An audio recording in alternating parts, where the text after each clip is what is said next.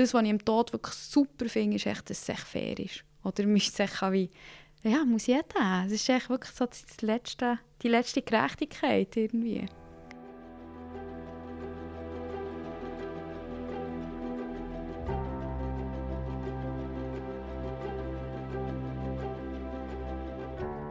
Heute geht es beim Podcast BZ aus der Box um das Thema Tod. Wir sind ähm, zu Gast hier in der Wiesenstraße bei der Andrea Staudacher, wo man fast nicht zusammenfassen kann, was sie aus ihrem Leben schon hat gemacht hat. Merci, dürfen wir hier hineinschauen. Ja, schön seid ihr da. Auch hier ist der Quentin Schlappach. Hallo zusammen. Quentin, wie hast du dich schon mit dem Thema Tod auseinandergesetzt? Ja, zum Glück äh, muss man schon fast sagen, im Moment habe ich noch nicht gross mit dem Thema. Also natürlich wie alle anderen macht man sich ab und zu auch Gedanken. Aber richtig intensiv würde ich sagen, habe ich mich mit diesem Thema noch nie auseinandergesetzt. Das bin ich auch mit meinem Alter zu tun, bei 32. Also es ist nicht, hoffentlich nicht, steht nicht vor der Tür. Ja, hoffentlich. Als Regen sowieso nicht, aber sonst je nachdem ist mir dann schon in Berührung gekommen. Und bei dir, Andrea, wir haben schon ein paar Interviews zusammen gehabt, gell? Zuerst hast du, kennt man dich als Insektenköchin. Dort ist so ein bisschen am Rand, eigentlich wegen Verwässung und so, ist es um Tod gegangen. Und jetzt hast du ein neues Thema besetzt, nämlich Future Death Lab. Kannst du etwas dazu erzählen? Ja, genau. Also ich glaube, so die Faszination für die Ästhetik vom Vergänglichen, wo die Insekten für mich auch dazugehören, die war wie schon immer da. Ähm, ich sammle auch oder habe gesammelt präparierte Tiere. Ähm, ich tue selber auch Tiere zum Beispiel auskochen, die ich und meine Tochter im Garten finde oder so. Ähm, und dann was? Ein Süppli essen davon? Nein, also ich habe Knochen. Zum Beispiel. Ich hatte mal so Speckkäfer. Gehabt. Und dann äh, die Hühner, die wir geschlachtet haben, haben wir Köpfe bei diesen Speckkäfer in die Box da, bei mir im Keller. Und dann hast du halt wirklich zuschauen, wie die von Tag 1 bis zum Skelett das halt einfach ganz langsam zersetzen und verwerten. Es ist natürlich auch geruchsintensiv, aber auch hölle spannend zum Zuschauen. Also ich glaube, die Faszination ist schon immer da gewesen. Und äh, ja, vielleicht auch der persönliche Zugang. Ich habe jetzt noch nie jemand, äh, noch niemand verloren in meinem engeren Umfeld. Meine, alle meine Großeltern äh, leben eigentlich noch. Und äh, darum ist immer so die Frage, ja, warum beschäftigst du dich jetzt mit diesem Thema? Und äh, das hat aber damit zu tun, dass ich seit 14 eigentlich starke Panikattacken habe, die damit verbunden sind mit so einer ganz extremen Todesangst. Und jetzt ist wieder der Moment mit über 30 um mit dem stellen. Und wenn ich mich einer Angst oder etwas stellen will, dann gehe ich eigentlich voll rein in Materie. Und beim Insektenessen war das ja auch so, dass ich die mal gekauft habe, Zoohandlung und habe gekocht. Und beim Tod und Sterben war es eben so, um ja, eben mal einen toten Körper anlängen. Du hast sogar ein Praktikum gemacht, gell, als, als Bestatterin. Wie, wie ist das heute so quasi zu der, äh, zu der Strategie gehört, wie du dir dieser Angst stellst? Oder, äh? Ja, genau. Also, wenn ich mich mit dem Tod und vor allem mit dem Tod der Zukunft beschäftige, muss ich ja zuerst mal schauen, ja, wie sieht es denn heute aus? Und vielleicht noch ohne irgendwelche Scheuklappen, um zu schauen, was macht es mit mir, wenn ich einen toten Körper sehe. Ich habe jetzt mit über 30 noch, eben, alle meine Großeltern leben noch etc. Ich habe noch nie einen toten Menschen gesehen, angelenkt, äh, geschmückt, so. Ähm, und durfte es dürfen machen bei Aurora, beim Gian Harry. Habe ich mithelfen. Merci vielmals an dieser Stelle, weil es ist echt nicht einfach und es ist sehr intim und es braucht ein grosses Vertrauen. Und ich durfte da wirklich bei ihnen dürfen hineinschauen und aktiv mithelfen und es war eine sehr wertvolle Erfahrung, um Einsteigen in das Thema. Und wie muss man sich das vorstellen, ein Praktikum als Bestatterin? Also was, was hast du da dürfen? Da gibt es ja auch Grenzen, oder? Sachen, die du nicht hast gemacht Wahrscheinlich, wenn es mit den Angehörigen war. Nein, also an einem Angehörigengespräch, der Gian hat das sehr offen kommuniziert, den Leuten, ähm, und hat gefragt, ob das okay ist. Er hat mir auch vorgestellt, den Leuten als eigentlich Künstlerin, die sich mit dem Thema beschäftigt und hat da wirklich mit dürfen an Gespräch ähm, bei zwei Trauerfamilien. Ich durfte, ähm, nein, sogar drei Trauerfamilien, excuse. Ich durfte Überführung dürfen machen, Beisetzung, Kremation, eine hinduistische Bestattung. Ähm, es sind noch zwei Kriminalfälle passiert in der Zeit, als ich das Praktikum gemacht habe. Ähm, und auch noch eine Abholung in einem Pflegeheim von einer Person, die gar keine Angehörige mehr hatte. Das war auch recht berührend. Gewesen. Und das ist ja so ein bisschen mit Corona zusammengefallen. Haben Sie denn auch mehr zu tun in diesem Sinn? Oder einfach, seid ihr da viel unterwegs gewesen? Ich kann mir das überhaupt nicht vorstellen, wie das bei Aurora so zu und her geht. Weißt du, so einen normalen Arbeitstag, blöd gesagt. Zuerst mal muss ich sagen, was ich nicht gewusst ist, dass vor allem sehr viel Admin- und Büroarbeit ist. Du hockst sehr viel im Büro, bist am Telefonat führen, am E-Mailen, Leitzirkular, ähm, organisatorisches. Eigentlich die Arbeit mit den Verstorbenen ist eigentlich der kleinste Teil. Ähm, das habe ich auch absolut unterschätzt. Trotzdem ist es ein wahnsinnig eben vielseitiger Beruf, weil du natürlich mit vielen Berufsfeldern Überschneidungen hast. Ähm, ich habe auch eine grosse Bewunderung für die Leute, die auf diesem Beruf arbeiten. Und dann ist der erste Lockdown gekommen, als ich im Praktikum war. Und ich war dann auch noch recht unsicher, was ja, der Coronavirus überhaupt bedeutet. Und habe dann gefunden, hey, das ist mir jetzt heissen, jetzt da noch mit äh, Verstorbenen zu arbeiten. Ich höre auf. Ähm, und im ersten Lockdown hatten sie viel weniger zu tun als sonst, weil es halt auch weniger Grippetote hat etc. Das, wenn ich ähm, der Gian richtig zitiere. Und im, glaub, im Herbst hat es dann aber anziehen und dann hat's wirklich, äh, haben sie sehr viel zu tun gehabt. Genau. Jetzt eben der Tod ist ja eigentlich, also einerseits fasziniert es die Leute ja extrem, also schon nur, wenn wir über Kunst reden, in jedem Film wird ja wird auch kaum so viel gestorben wie im Fernsehen und im Kino.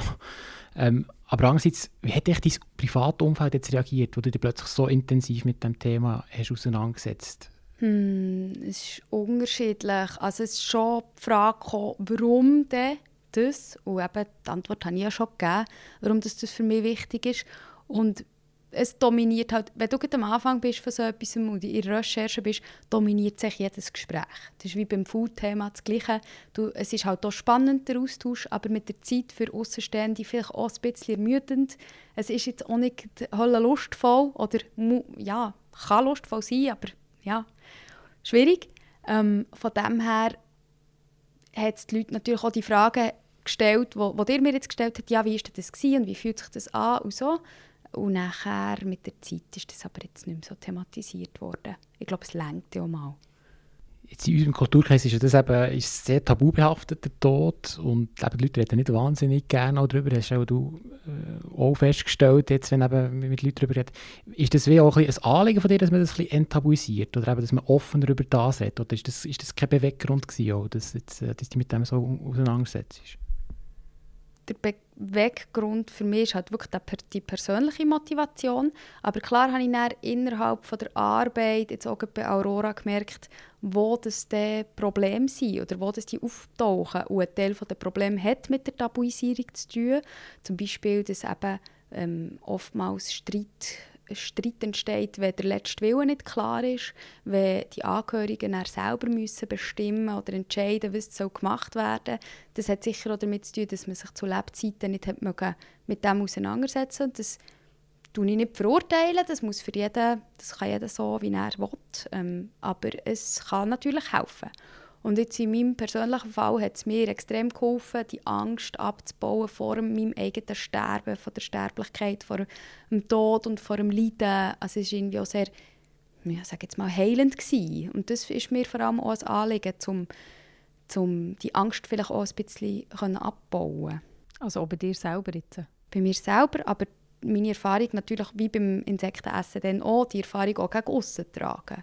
Um zu sagen, hey, es ist im Fall nicht so, oder ja, meine Erfahrung ist so, es ist einfach nicht so viel dabei, wie ich gemeint habe.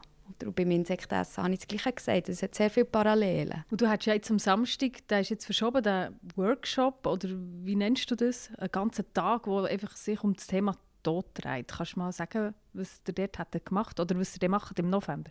Genau, ich habe nie einen richtigen Namen gefunden für das, ob Workshop oder Tagung oder Anlass oder Event oder Ereignis. Ähm, aber es heisst, du stirbst und jetzt. Und es geht eigentlich genau um das. Also wir, die Leute, die kommen, beschäftigen sich eigentlich damit, was passiert eigentlich, wenn ich sterbe.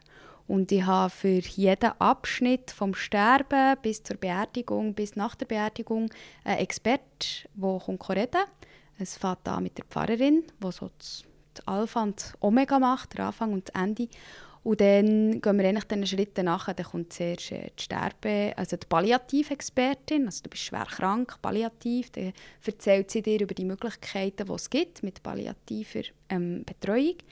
Dann kommt äh, ein Exit, äh, Sterbebegleiter, der erzählt, ja, wenn Sterben nicht geht, was machst du denn oder was, was gibt es für Möglichkeiten, wie funktioniert das? Ähm, und geht vor allem auch um die Angehörigen. Was macht es mit Angehörigen, wenn jemand mit einer Sterbehilfeorganisation geht? Dann kommt eigentlich Medizinerin, die die physiologischen Vorgänge vom Sterben erzählt. Was ist das Todesröcheln? Was geht im Körper vor? Also es gibt also ganz spezifische Zeichen auch, wenn du am Sterben bist. Ähm, und dann bist du eigentlich tot und dann kommt dann mal der Bestatter. Äh, da gibt es ein Sargprobe liegen. Ich schicke dich mit existenziellen Fragen in Sarg und mache den Deckel zu. Kannst du mal schauen, wie das tut. Bei mir geht es ja immer auch darum, mit dem Körper etwas zu erleben und über den Körper ein gewisses Wissen zu generieren. Genau, dann kommt der Bestatter, also du wirst eigentlich beerdigt und, äh, oder, oder kremiert, wie, wie auch immer du dir das vorstellst. Und dann kommt der Rechtsanwalt, einfach, der dir so ein bisschen erzählt, was müsstest du eigentlich geregelt haben, was wäre noch gut. Dann kommt die Trauerbegleiterin, die eigentlich hilft mit der Trauerverarbeitung, Betreuung. Und dann kommt das kreative Medium. Und dann gibt es eine Meditation ins persönliche Jenseits, also eigentlich der Übertritt. Und am Schluss nochmal die Pfarrerin, die dann das äh, Omega macht mega, mega das Programm, mega das dichte Programm und so viele Jobs, die man irgendwie gar nicht so mit dem Tod in Verbindung bringt. Du hast mir auch in einem Vorgespräch mal gesagt, dass früher alles der Pfarrer hat gemacht. Das hat sich auch schon ein bisschen verändert. Genau, das ist natürlich auch ähm, ein Zeichen von Säkularisierung. Die Kirche spielt immer weniger eine Rolle. Darf ich jetzt vielleicht so provokativ sagen. Und äh, das Jobprofil von einer Pfarrperson hat sich wirklich aufgesplittet in all die Berufe, die ich jetzt erzählt habe. Also es, hat, es ist früher wirklich hat sehr viel die Pfarrperson gemacht und die Leute begleitet. Familiengeschichte kennt, von Geburt bis zur Bestattung, eigentlich alles übernommen. Und äh, ja, das führt halt dazu, dass du jetzt als angehörige Person ganz viele Ansprechpersonen hast, immer vielleicht wieder das Gleiche musst erzählen, dich um ganz viele Sachen musst kümmern und ich finde, das ist wirklich ja, kann auch eine Höllenbelastung sein. Und darum war es mir das Anliegen, gewesen, an diesem Anlass «Du stirbst» wie alles mal wieder zusammenzunehmen und auch unter den einzelnen Parteien den Austausch zu fördern, voneinander zu lernen, miteinander zu verknüpfen und zu schauen, was dabei rauskommt, wenn wir den Leuten mal so «Bam!» alle Infos auf das Tablar knallt. Aber du hast jetzt gerade erzählt, sie extrem, für, das ist eine provokative Frage, die, die, es ist schon fast ein bisschen, äh, man könnte fast meinen, mit all diesen Berufen ist schon fast ein eine Sterbeindustrie, oder? Aber es, ist eben, es geht um etwas extrem Menschliches, also etwas, was den Leuten extrem nahe geht. Was sind das für Leute, die, die dort arbeiten in diesen Berufen? Was hast du jetzt da für Erfahrungen gemacht? Es ist wirklich spannend, weil ja, in meinem, in meinem meiner Joberfahrung ja ganz viele Leute immer kennengelernt aus unterschiedlichsten Bereichen. Aber was die Leute zusammenfasst, ist echt das sehr starke Interesse an Menschen. An Menschen und an, an Begegnung mit Menschen ohne Maske.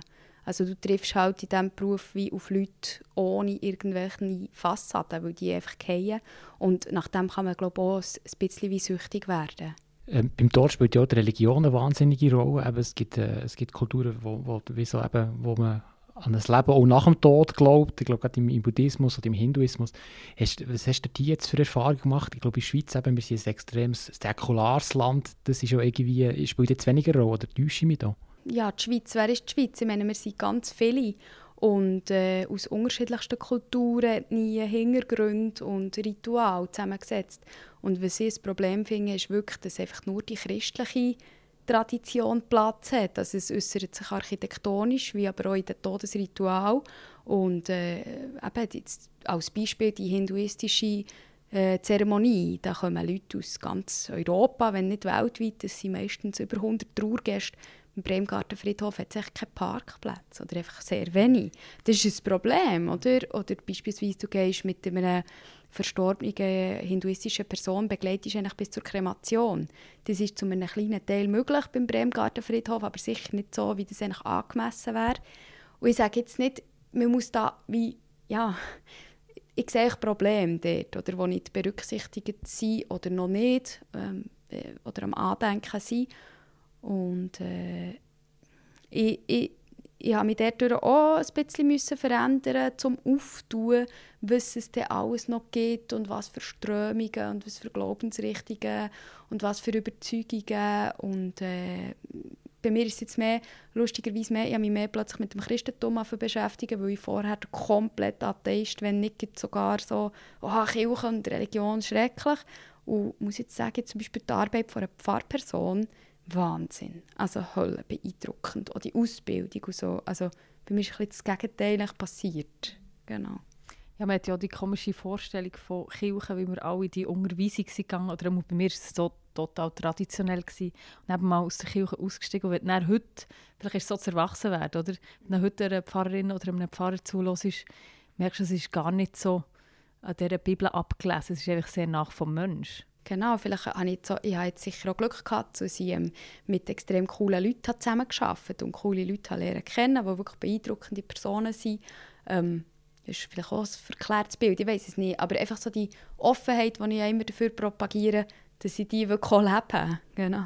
Und am Ende von diesem Tagung, Workshop oder wie auch immer, was hat man davon? Also ich stelle mir es sehr anstrengend vor. Ich stelle mir vor, da werden auch Tränen fließen und das ganze Programm.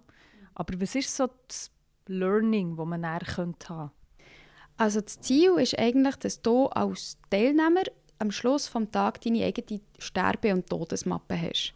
Also die ist von mir, die bekommst du und das hat äh, zum Teil vorgefertigte Sachen drin, die vielleicht einer Patientenverfügung oder an einer Bestattungsverfügung nachkommen. Sie ist natürlich viel offener und kreativer gestaltet. Und es hat aber gleichzeitig noch ganz viel leeren Platz, den du kannst füllen kannst. Ähm, und diese Mappe nimmst du am Ende des Tages heim und hast vielleicht ganz viele Sachen schon entschieden oder du hast du entscheiden, was du sicher nicht willst, vielleicht auch, was du willst, oder vielleicht Sachen, wo du jetzt noch nicht darüber nachdenken so. Und meine Idee ist eigentlich, das so ein bisschen wie bei DH, dass du halt dann auf, aufgeboten wirst und ein Telefon bekommst und dann so, hey, ist deine Todesmappe noch an Jour oder möchtest du wieder mal ein bisschen, es verändert sich ja, oder? ist ja nicht die, ich denke vielleicht jetzt heute ganz anders über lebenserhaltende Massnahmen als in zehn Jahren und das soll ja irgendwie auch Platz haben. Du hast vorhin im Vorgespräch gesagt, dass sich äh, von den Leuten, die sich schon angemeldet haben, sind vor allem Ältere waren. Und du würdest dir auch wünschen, dass vielleicht Leute in unserem Alter, so um die 30, um sich schon Gedanken über das Thema machen. Wie, wieso, wieso, sollten wir, also, wieso sollten sich jetzt eben 30-Jährige jetzt schon quasi Gedanken machen, wie er dann mal sterben Es ist ja noch lustig. Jetzt zum Beispiel, wenn du schwanger bist, um die Geburt herum etc., dann kann man ja alles, oder es wird dann wie suggeriert, du kannst alles planen du kannst daraus lesen, ah, ich habe gerne einen Kaiserschnitt, dann und dann das Datum, ich würde gerne ins Geburtshaus, oder ich würde gerne im Spital oder daheim. Also da ist ja schon extrem viel da und das kann man ja beim Tod auch. Es heisst ja nicht, dass äh, du dir einen Ablauf zweckschneiderst, wie du sterben willst. Es ist auch die Frage auftaucht bei mir bei Instagram, kann man sein Sterben planen? Und kann man das? Dann sagt, nein, logisch kann man es nicht. Aber man kann wie Vorbereitungen treffen, die jetzt mir persönlich wie haben geholfen um mit dem Gedanken überhaupt auch ein bisschen ja, sich anzufreunden oder ein bisschen warm zu werden mit dem Gedanken, weil wir werden einfach alle sterben. Also das kann man einfach nicht negieren. Ja, ja das gäbe es ein bisschen dichten Stress, blöd gesagt. Was hört man da? Ist das die Nachbarn am Bauen? Ja. Der Nachbar ist am Bauen, müssen es noch schnell sagen? Das ist das, Leben. Macht das, das Leben. macht recht. Nein, ich glaube, er tut die ganze, ähm, er verputzt alles mit Kalk. Sehr schön. Ja, es ist hier ein Reihenhäuschen und man ist relativ nah voneinander, so wie du jetzt noch hier wohnst. Du wirst ja dann mal auf Kehrsatz zügeln, hast du mir erzählt. Und du hast hier ja auch Hühner. Du hast ja mit diesen Hühnern auch mal, also nicht mal, regelmässig schlachtest du Hühner. Und dann hast du so auch mal raus aufgehängte Baum um sie ausblüten glaube ich. Irgend so etwas, gell? Was haben da die Nachbarn gesagt? Es geht ja auch ein bisschen um den Tod. Es ist dann einfach schon nur, die Leute sind ja schon nur geschockt ab toten Tieren. Oder? Von dem her, jetzt haben wir über Menschen geredet, über Menschen, die, die wir dann gerne haben. Und wie ist es denn mit, mit eben so Tieren? Deine Blumenhühner liebst du ja so fest. Also ich kann mir das kaum vorstellen, wie du das über das Herz bringst. Ja, also es ist halt schon einfach, dass es einfach auch visuell einfach überhaupt nicht mehr da ist. Also es ist zwar visuell sehr stark da, in Form von Film, Krimer etc. Also es ist wirklich omnipräsent und trotzdem, also, und trotzdem ist es auf einer anderen Ebene als wirklich so tote Körper, Verwesung, das gleiche Tabu. Und jetzt da mit den Hühnern, klar, es ist lärmintensiv, Hühnerschlachten. Ähm, da sind die Leute schon auf ihre Balkönchen gestanden und haben zugeschaut. Aber ich glaube, die meisten hier kennen mich auch, meine Arbeit und wissen das auch. Sie haben, wo sie mehr reagiert haben, ist, wo die Hühner abgehauen sind und die Gärten sind umgraben. Da hatte ich dann mehr Reaktionen. Ah ja, dann musst du aber die Flügel stutzen, gell? Genau, genau. Jetzt ein politisches Thema, das ja extrem äh, zu reden gegeben hat jetzt in den letzten Tagen, ist die Organspende. Also quasi, dass, man, dass jemand, der stirbt, dass man die Organe nachher jemandem kann weitergeben kann. Ist, ist, das, ist, das, äh, ist das auch ein Thema jetzt in diesem Prozess, wo die mit, mit auseinandergesetzt Also Organspende gehört dort auch dazu. Jetzt äh, wird ja, glaube das Organspendengesetz überarbeitet, dass eben die Einwilligung in dem Sinn von Familie noch braucht, aber sonst prinzipiell geht man davon aus, dass man es entnehmen darf. Ähm, ja, das wird zum Beispiel bei «Du stirbst und jetzt» wird es auch thematisiert, eben von der Ärztin, die wirklich mal einem erzählt, was bedeutet das überhaupt. Ich jetzt für mich persönlich möchte meine Organe nicht spenden. Ähm, ich muss das auch nicht erklären, warum. Also ich finde, es muss niemand. Und ähm, genau, das finde ich ist wirklich ein Thema, wo man sich damit auseinandersetzen sollte und sich dann so, so entscheiden die Entscheidung auf die Angehörigen abzuwälzen, ja, das ja, ist dann die nächste Konsequenz, wenn man halt so einen Ausweis nicht hat. Ja, das ist so etwas, was bei mir seit Jahren auf der To-Do-Liste ist, nämlich so einen Spenderausweis auszufüllen. Meine Mutter hat meinem Vater eine Niere gespendet und trotzdem habe ich es immer noch nicht gemacht. Und vorher war ich überzeugt, gewesen, das ist nichts. Ich würde nie irgendetwas von mir, also meine Lunge eh nicht, ich habe 20 Jahre geraucht, von dem her, ich will nie. Aber es ist ja so krass, oder? So, dass auch so ein Tabu, so die, die, wie sagt man dem? Es gibt sicher ein Wort, die Unversehrtheit vom eigenen Körper, so das Recht auf das. Ist irgendwie krass, warum das, das Teil will und Teil nicht. Ja, ich finde es halt einfach, es ist, vielleicht ist von dem her die Diskussion jetzt gut, die wir haben, dass sich die Leute auch Gedanken machen, ob sie es wollen oder nicht. Oder? Und ähm, ich kann, beides, ich kann beide Positionen extrem gut verstehen. Jemand, der das nicht spenden will oder jemand, der das spenden will. Aber äh, ist vielleicht eben auch eine Frage, wo man, ja, wo du sagst, eben ist deine Sterbemappe noch aktuell, vielleicht entscheidet man sich ja mal irgendwie eben auch anders, oder? Und das hat extrem äh, sicher äh, Abhängigkeit von der, der Situation, von der Lebenssituation, wo man ist. Ja. Absolut. Und ich glaube, so solche Fragen, was, was so ein bisschen auszeichnet oder wie, was mir immer wieder begegnet, ist eben mal die Hemmschwelle, die man hat, dass man so Zeug eben nicht angeht, ist ja gut. Wir sind ja jetzt junge Leute und es ist jetzt nicht so präsent. Wenn, wenn das immer präsent wäre, wäre das Höllenstress. Aber wie, dass man einfach auch an einem inneren Gefühl nachher geht. Also, dass man vielleicht da gar nicht so grosse Erklärungen sucht, sondern wie so, für jemanden stimmt es völlig und für jemanden völlig nicht und muss man sehr gut auf die innere Stimme hören. Wie hat sich jetzt eben in der Zeit, wo du mit dem auseinandergesetzt hast, deine Angst vor dem Tod, eben, ist das, wie hat sich die entwickelt? Ist jetzt, hast du wahrscheinlich ein, äh, ein freundschaftliches Verhältnis? Das klingt jetzt extrem blöd, aber ich frage es jetzt gleich mal so, hast du irgendwie dich anfreunden mit dem, äh, mit dem Tod? Nein, also an diesem Punkt bin ich noch Hölle nicht. Aber das wäre natürlich das wäre irgendwie schon das Ziel. Aber klar, ich bin jetzt noch jung, ich habe äh, meine Familie, ich habe ganz viele Pläne, ich habe jetzt noch nicht Lust äh, zu gehen. Aber ich hoffe, ich bin an dem Punkt, wo ich dann finde, ja, jetzt ist wie, also es ist wie gut. Ähm, und vielleicht halt auch die Demut vor dem Leben, dass eben nicht alles planbar ist und nicht alles äh, beherrschbar ist. So. Und das, was ich im Tod wirklich super finde, ist echt, dass es echt fair ist. Oder müsste es wie ja, muss jeder. Es ist echt wirklich so das letzte, die letzte Gerechtigkeit irgendwie. Und gibt es ja wie eine Grenze? Also Aurora, eben dort, wo du das Praktikum hast gemacht, hast, ja von letztem das ähm, Bestattervelo vorgestellt. Das hat recht zu reden gegeben bei uns auf der Redaktion und ich weiß nicht, wie es bei dir war. Was, was hast du so für eine Meinung zu diesem Velo? Also der Sarg ist ja näher auf diesem Velo, in so einem Konstrukt drin. Man sieht ihn nicht, aber wenn ich mir so vorstelle, ich bin so auf dem Velo irgendwie und dann fährt so das Velo vorbei und hinten nach irgendwie eine Prozession an Leuten. Ich weiß immer noch nicht, was ich davon halte. Und du? Äh, ich finde es eine coole Idee. Ich finde es eine sehr coole Idee. Ähm, es, es tut einfach auch zeigen, dass jetzt da wie eine Tür aufgeht für ganz neue Sachen. Ähm, ob es jetzt ein Bestatter-Velo muss sein, ja oder nein, ist egal. Aber es ist so ein Katalysator für ganz Dinge, die am passieren ist. Und das finde ich grundsätzlich mal super toll. Aurora, ehrlich gesagt, also ich will jetzt keine Werbung für sie machen in dem Sinn, aber sie fallen ja immer wieder ein bisschen auf, mit eher lustigen Plakatwerbungen. Hast, bist du wegen dem auf sie aufmerksam geworden oder hast du da alle müssen anschreiben und dann nehmen, was du bekommst? Nein, nein, also, also äh, sie schreiben sich ja auf die Fahne das andere Bestattungsunternehmen und sie leben das auch. Und ich habe mir schon sehr bewusst äh, ja, sie ausgesucht.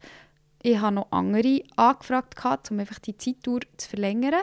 Aber ähm, da war auch niemand bereit. Gewesen. Und ich glaube, in anderen Unternehmungen läuft es auch ganz anders. Also, ist, also genau, ist jetzt da schwierig mit zu äußern dazu, aber ich, habe, ich bin auch froh, dass ich zu ihnen gehen konnte. Hast du jetzt deine Mappe beieinander? Deine Sterbemappe? Hm, nicht schlecht, glaube ich. Ja, glaube nicht schlecht. Also mein, ich bin natürlich immer das Testkaninchen, oder, wo da irgendwie zuerst muss das Zeug ausfüllen ähm, Wo in Sarg liegen? Bist du in Sarg gelegen? In Sarg bin ich auch schon gelegen, ja. Das genau. ist dir dort so durchgekommen? Also ich, ich bin noch nie drinnen gelegen mit dem Deckel zu. Ja. Nein, das ist glaube ich schon nochmal eine andere Liga. Aber de, de, ich finde, dorthin muss ja wie. Also das ist wie, dort fängt ja der erst etwas machen mit dir. Wolltest du beerdigt werden, Claudia? Weißt du das schon? Ich weiss das gar genau. Nein. Aber ich möchte, glaube lieber kremiert werden, ehrlich gesagt. Und nicht so in einem Sarg, wo mich die Würmer auffressen. Also, das passiert ja eh nicht. Aber du könntest ich zum weiss. Beispiel auch kompostieren. Schon so etwas oh. ganz Neues. Ah ja? Wie ja, geht denn das? Genau. Also du, äh, das gibt es jetzt erst, glaube ich, in Washington. Du kommst in eine Kompostierkapsel, die Körper, es, gibt's schön, es ist architektonisch wunderschön gemacht, ähm, du kommst in die Kompostierkapsel und wirst, glaube ich, innerhalb von, oh, jetzt hoffe ich, ich sage nicht falsch, sechs Wochen, zu Humus und dann bekommen dann deine Angehörigen und können mit dem einen Baum pflanzen oder das ist mega schön. Das ist schön, ja. Das ist mega schön. Und ist natürlich viel ressourcenfreundlicher, oder? Ohne äh, Würm. Ohne, Ohne Würm, ja. Genau. Also in einem Sarg wird ja nicht. Das ist ich glaube, bei 65 Grad oder, oder so wirst Aha, voilà. Ah ja, dann muss genau, es dann so... Zersetzt. Ja, okay. Von dem habe ich jetzt noch nie gehört. Ich muss mir das nochmal überlegen. Also meine Sterbemappe ist offensichtlich noch überhaupt nicht klar. Und deine? Meine steht auch nicht. Eben, jetzt gerade so denke beim Beerdigen, also in einem Sarg will ich auch nicht. Da habe ich irgendwie immer so das, äh, die Angst, ähm, plötzlich wird die wach im Sarg oder so. Aber ja, das ist auch extrem irrational. Genau. Einfach, Nein, ähm, aber äh, du hast mich jetzt gerade dazu animiert, mal ein Gedanken über das zu machen überhaupt. Also, äh. Absolut. Ja, merci vielmals für die Gastfreundschaft hier in deinem Daheim und ähm, weiterhin viel Erfolg bei deinem Projekt. Sind wir gespannt, was dann als nächstes kommt. Jetzt bleibst du auch noch einen Moment bei dem Future Death Lab und Liebe Zuhörerinnen und Zuhörer, merci vielmals fürs Zuhören und bis zum nächsten Mal, wenn es wieder heisst BZ aus der Box.